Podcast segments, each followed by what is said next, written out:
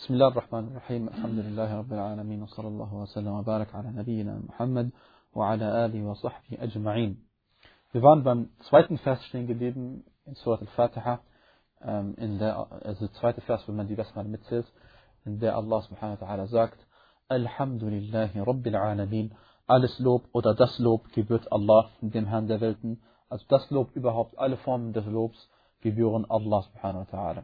Und er ist der Einzige, dem alle Lobformen oder alles Lob oder das Lob überhaupt gebührt. Anderen Geschöpfen gebührt äh, auch Lob, allerdings ein relativer Lob, ein eingeschränkter Lob, abhängig von einer Sache, die sie getan haben oder nicht getan haben ähm, und, und nur zu bestimmten Zeiten und eingegrenzt. Aber für Allah subhanahu gilt das absolute Lob. In einem Hadith Qudsi heißt es, wenn man sagt Alhamdulillahi Rabbil Alamin, dann antwortet Allah subhanahu wa ta'ala über den siebten Himmel und sagt, mein Diener hat mich gelobt. Und da möchte ich auch darauf hinweisen, dass wir, wenn wir beten, uns versuchen, das zu verinnerlichen. Nach jedem Vers, den wir in der Fatiha lesen, außer Al-Basmala, ist überliefert worden, dass Allah subhanahu wa ta'ala darauf antwortet. Auf das, was wir sagen, antwortet. Wenn wir also sagen, Alhamdulillah Rabbil Alamin, alles Lob gebet Allah, dem Herrn der Welten, dann sagt Allah subhanahu wa ta'ala, mein Diener hat mich gelobt. Und welche Ehre ist es, was für eine Ehre ist es, wenn der Herr der Welten einen Diener, seinen eigenen Diener nennt. Denn will wissen, Diener Allahs ist im Grunde genommen jeder Mensch und, und jedes Geschöpf, weil weil man sich nur in, innerhalb seines Willens bewegen kann. Man kann nicht etwas tun, was gegen seinen universellen Willen ist. Es geht nicht. Was man tun kann, ist gegen seinen gesetzlichen Willen verstoßen. Man kann also Sünden begehen, ähm, ihm ungehorsam sein. Das kann man. Aber wenn man äh, wahrer Diener Allahs ist, das heißt, man gehorcht ihm in all dem, was er einem angeordnet hat. Deswegen ist es auch äh, eine große Ehre, äh, wo Allah subhanahu wa ta'ala in Surat al-Baqarah, wie wir schon besprochen haben, seinen Propheten Muhammad sallallahu alaihi wasallam als seinen Abd, seinen Diener nennt. Äh, in dem Vers, wo er sagt, äh, und wenn ihr im Zweifel darüber seid, äh, über das, was wir auf unseren Diener herabgesandt haben. Ala Abedina. Und weil wir schon angesprochen haben, ich wiederhole noch einmal, Allah subhanahu wa ta'ala schreibt sich hier Eigenschaften zu, Eigenschaften, eigene Eigenschaften. Er hat sich selbst den Herrn der Welten genannt. Er hat sich Namen gegeben. Und er sagte äh, in Surat Al-An'am, وَلِلَّهِ الْأَسْمَاءُ الْحُسْنَى فَادْعُوهُ بِهَا Das heißt, und Allah gebühren die schönsten Namen, so ruft ihn damit an oder ruft ihn mit ihnen an.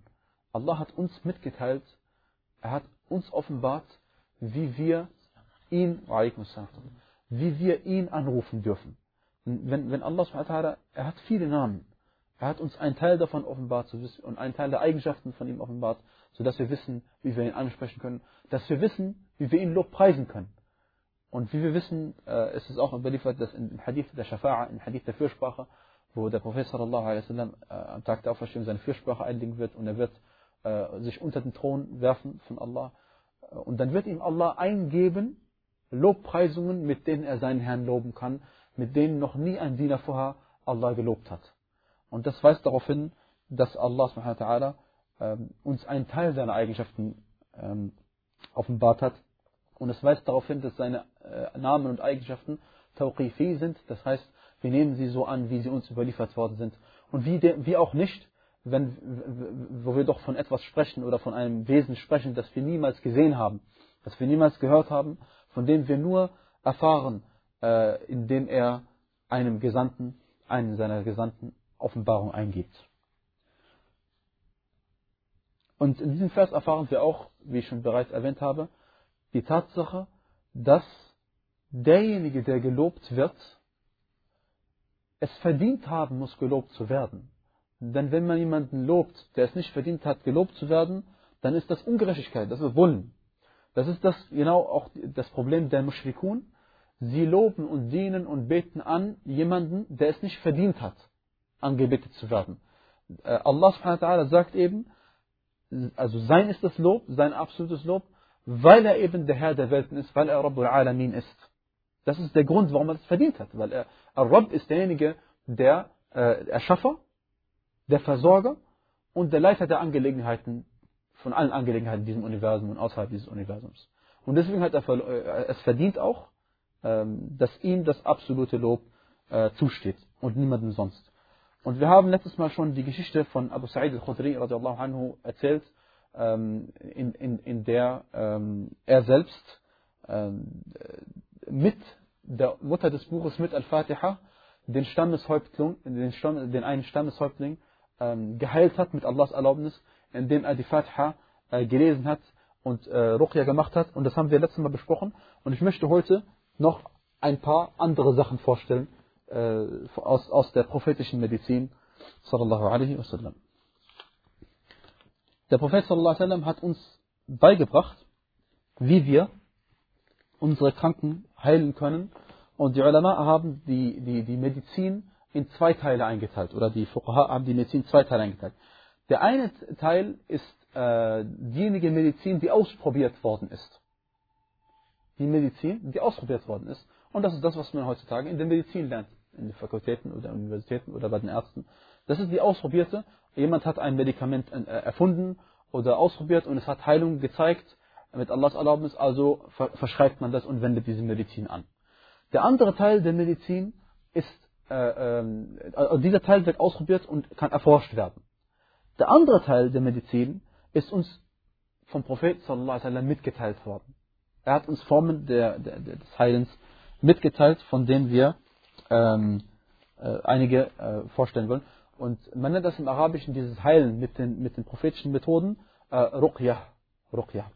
Und Ruqya bezeichnet im Allgemeinen ähm, einfach das Heilen mit äh, dem Koran oder mit dem, was in, in den Hadithen überliefert worden ist. Bestimmte Ad'iyah, bestimmte Bittgebete, äh, von denen wir inshallah auch eine äh, bestimmte äh, vorstellen werden.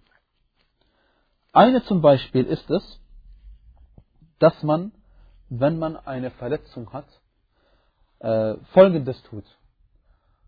Man nimmt Speichel von seinem Mund auf seinen Finger und nimmt dann ein bisschen Sand davon. Und manche Fuqaha sagen, es gilt nur für den Sand in Medina, Erde und Sand von Medina, und macht es dann auf die Stelle, die einen schmerzt und verletzt und auf die Wunde das ist die eine, eine Möglichkeit. Und man sagt dann, während man darauf reibt auf die Wunde, Bismillahi turbati ardina, biriqati ba'dina, yushfa saqimuna bi'izni rabbina. Das heißt übersetzt, im Namen Allahs, mit der Erde unserer Erde, also mit dem Sand unserer Erde oder der Erde unserer Erde, und mit dem Speichel von einigen von uns, wird unser Kranker mit der Erlaubnis unseres Herrn geheilt. Das ist eine Methode. Und das ist überliefert im Hadith von Aisha radiallahu anha.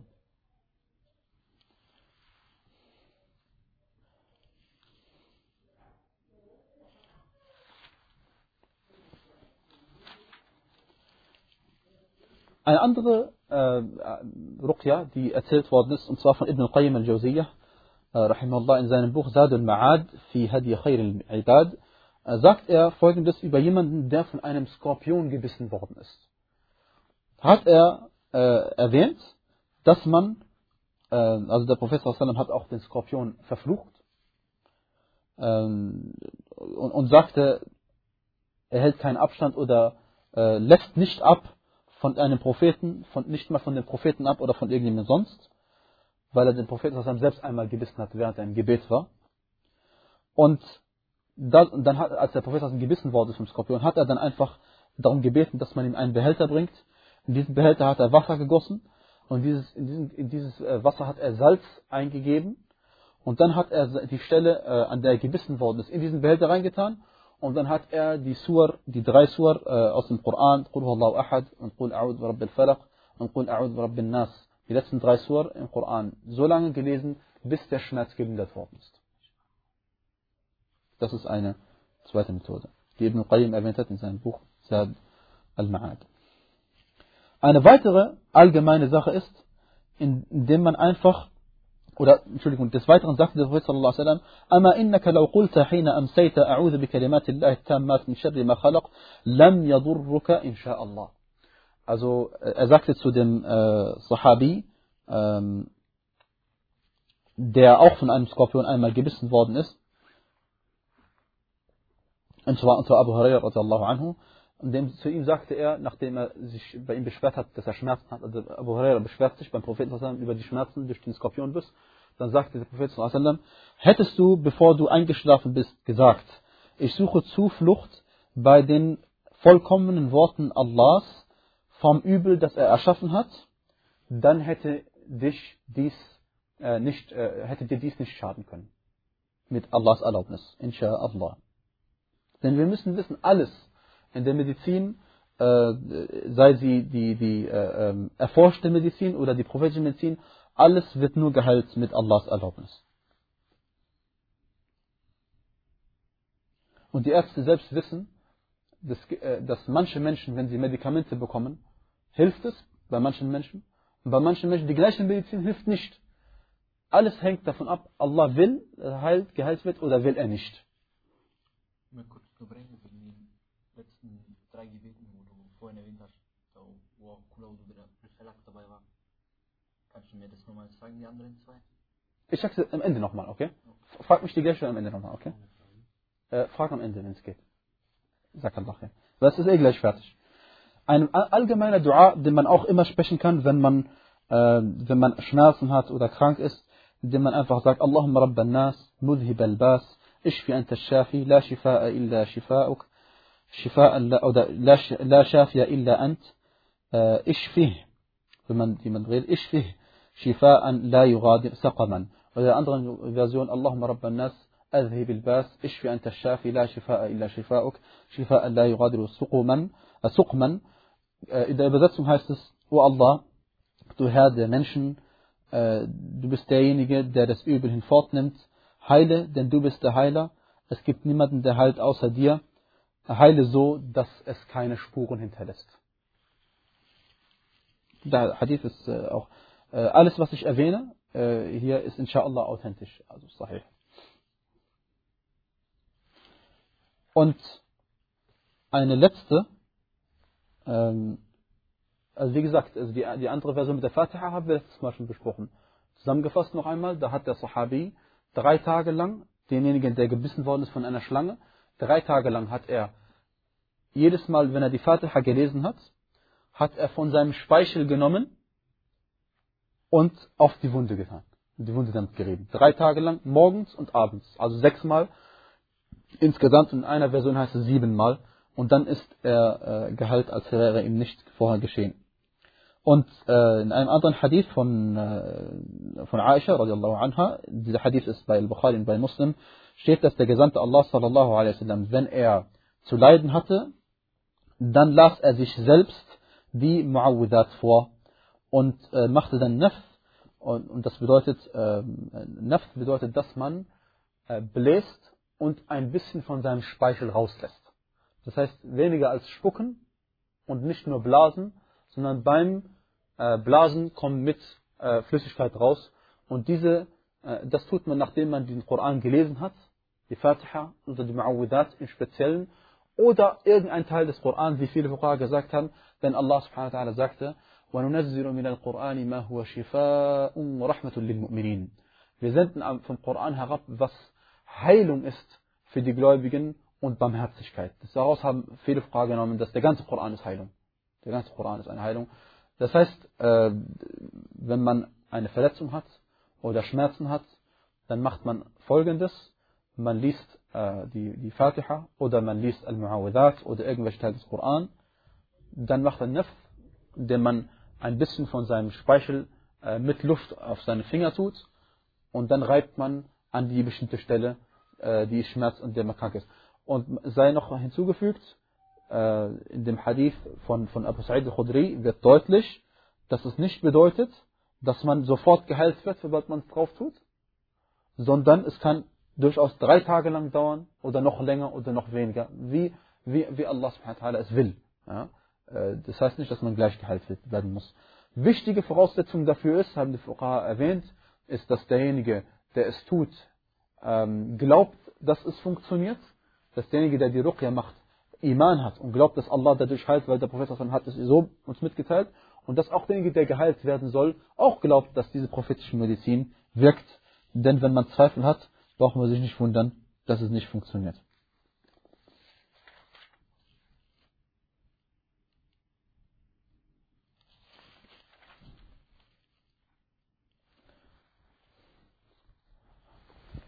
Also das war äh, zur prophetischen Medizin äh, warte mal ganz kurz, Sachen nachschauen.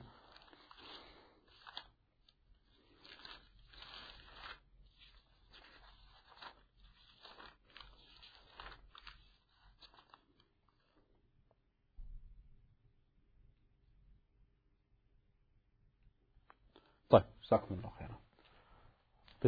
Was hast du sagen? Ähm, da möchte ich noch äh, dazu erwähnen, den Hadith, äh, der überliefert ist bei, bei Muslim, Hadith Nummer 220, und den man nicht vergessen darf in dieser Hinsicht, ist, dass äh, der Prophet sallallahu alaihi wasallam gesagt hat, über die Eigenschaften von derjenigen Menschen, die ins Paradies eintreten, ohne bestraft zu werden und ohne zur Rechenschaft gezogen werden. Darüber hat er dann drei Eigenschaften erwähnt und sagte, oder vier, das sind هم الذين لا يسترقون ولا يتطيرون ولا يكفون وعلى ربهم يتوكلون oder sagt es in einer anderen Reihenfolge. Und äh, ich übersetze erstmal, was es bedeutet und danach sage ich noch eine Bemerkung dazu. Äh, eine Sache, la yakun, äh, man hat damals und auch heute äh, eine Methode angewandt, die also mein Vater hat mir erzählt, dass es sein Vater auch noch gemacht hat. Man hat, wenn man Schmerzen hatte, zum Beispiel manche Leute, die Bauchschmerzen dann haben sie meinetwegen irgendein Stück Kohle genommen oder Eisen, irgendwas erhitzt und einem anderen Teil des Bauches, ich, ich weiß nicht genau wo, genau, also wenn jemand das besser weiß, also soll er mir Bescheid sagen, die Stelle verbrannt am Bauch und dann äh, als Heilmittel fand, dass die Bauchschmerzen weggehen. Und, äh, und dafür gibt es bestimmte Regeln und das haben die Leute angewandt und die Leute sagen, es hat Wirkung. Und es gab es auch damals schon zur Zeit des Propheten wasallam. Aber der Prophet wasallam sagte, dass zu den Eigenschaften derjenigen, die ins Paradies eingehen, ohne bestraft zu werden und ohne zur Rechenschaft gezogen zu werden, dass sie dies nicht tun. Die zweite Sache, die er gesagt hat, la yatatayyarun. Da haben sie manche Araber früher gemacht, wenn sie sich nicht entscheiden konnten, zu welcher Zeit sie äh, ausgehen, äh, zu welcher, in welche Richtung sie fahren sollen oder in welche Richtung sie reisen sollen oder in welche Richtung meinetwegen sie ihr, ihr, ihr, ihr auf die Jagd gehen sollen, dann haben sie einen Vogel genommen und haben ihn losgelassen und in die Richtung, wo er geflogen ist, in die Richtung sind sie gegangen. Und man hat Angst, dass das in Richtung Aberglaube geht äh, und, und äh, das Gute, nachdem der Mensch trachtet, geht nicht in die Richtung, wo der Vogel ist. Das hängt damit überhaupt nicht zusammen. Und zu den Eigenschaften dieser 70.000 Menschen gehört auch, dass sie äh, diesem nicht nachgehen. Und die letzte Sache ist, la yastarqun, bedeutet wortwörtlich, sie verlangen nicht, dass jemand von ihnen, dass sie verlangen nicht von jemandem, dass er für einen selbst Ruqya macht. Habt ihr verstanden? Diese Methoden, die ich jetzt angespannt habe, diese Menschen, die 70.000, gehen nicht zu jemandem und sagen ihm, mach es für mich. Sondern wenn, dann machen sie es selbst. Oder, wenn jemand es für sie tun soll, ohne verlangt zu haben, dann akzeptieren sie es auch oder verweigern es. Aber sie sagen nicht, mach es für mich. Und äh, eine Hikmah, die dahinter steckt, sagen die Fuqaha, ist, dass äh, aus Angst, dass sich Leute bilden, die, sich, die, die, die zum Beispiel in der Gesellschaft sind, sie machen nur Ruqya für die Menschen und nehmen vielleicht auch noch Geld dafür. Und äh, obwohl Geld nehmen für Ruqya ist erlaubt, im Hadith von Abu Khudri haben wir das erwähnt, Abu Sa'id Khudri haben das erwähnt, aber es kann auch passieren, dass die Menschen glauben, ah, diese Person, die kann heilen. Diese Person, wenn sie kommt, die hat Shifa, die kann heilen, obwohl in Wirklichkeit nur Allah der letzte Heiler. Und, äh, und aus dem gleichen Grund, aus Angstgründen, kennt ihr auch die, die berühmte äh, äh, Schlacht, als, als, ähm, als die Muslime äh, einem Volk gegenüberstanden zur Zeit des Kalifats von Abu Bakr as-Siddiq radiallahu anhu. Ähm, und Khalid Walid hatte die muslimische Armee geführt. Und kurz vor dem Kampf, ein paar Stunden vor dem Kampf, kommt plötzlich ein Brief von Umar ibn Khattab, in dem drin steht, Abu Bakr anhu ist gestorben und er hat mir das Kalifat übergeben und ich äh, befehle, dass du äh, die, die, die, die Führung, die Militärführung an den Sohn so weitergibst. Hat er einen Namen erwähnt, der ist nicht wichtig ist, den Namen zu wissen. Und dann hat er die Militärführung von, von, von äh, Khalid Murid weggenommen in diesem Zeitpunkt und hat sie jemand anderes gegeben, eben aus dem Grund, aus der Angst, weil die Muslime hatten immer Siege errungen, wenn Khalid Murid die Führung hatte. Und es, äh, äh, sie hatten die Befürchtung, dass die Menschen schon anfangen zu sagen, oder vielleicht haben sie sogar schon angefangen zu sagen, dass äh, Khalid Murid bringt uns den Sieg. Und äh, sie haben das Vertrauen dann, oder hätten dann das Vertrauen in Allah verloren. Und der Sieg kommt nicht von Khalid, der Sieg kommt von Allah subhanahu wa ta'ala.